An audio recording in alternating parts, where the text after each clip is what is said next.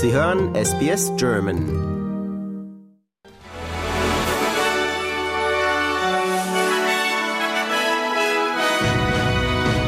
Sie hören den SBS German News Flash an diesem Freitag, den 14. Juli. Mein Name ist Daniel Georgakos. Michelle Bullock wird Philip Lowe als neue Vorsitzende der Reserve Bank of Australia ablösen. Bullock ist derzeit als stellvertretende Vorsitzende der, der Zentralbank tätig und wird die erste weibliche Vorsitzende sein. Die Weltgesundheitsorganisation WHO hat das Süßungsmittel Aspartam als möglicherweise krebserregend eingestuft.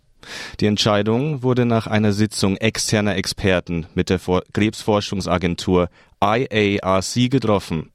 Der Süßstoff Aspartam ist etwa 200 Mal süßer als Zucker und unter dem Kürzel E951 bekannt. Er steckt beispielsweise in Light Softdrinks, Süßwaren, Kaugummi und in kalorienreduzierten Produkten.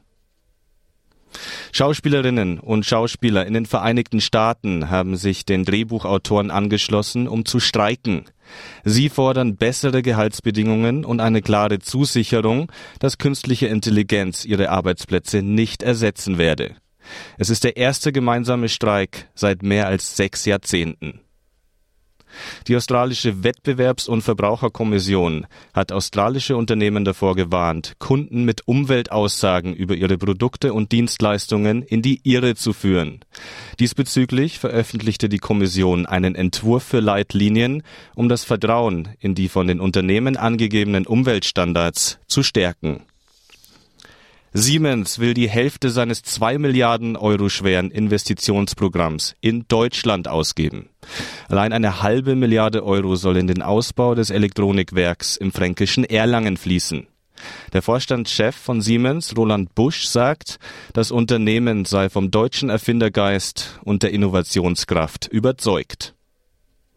Russlands Präsident Putin hat angedroht, das am Montag auslaufende Getreideabkommen mit der Ukraine auszusetzen, wenn der Westen russische Lebensmittel- und Düngemittellieferungen nicht ermögliche. EU-Kommissionspräsidentin von der Leyen warnte vor weitreichenden Konsequenzen. Ohne das Abkommen sei die globale Ernährungssicherheit gefährdet, so von der Leyen.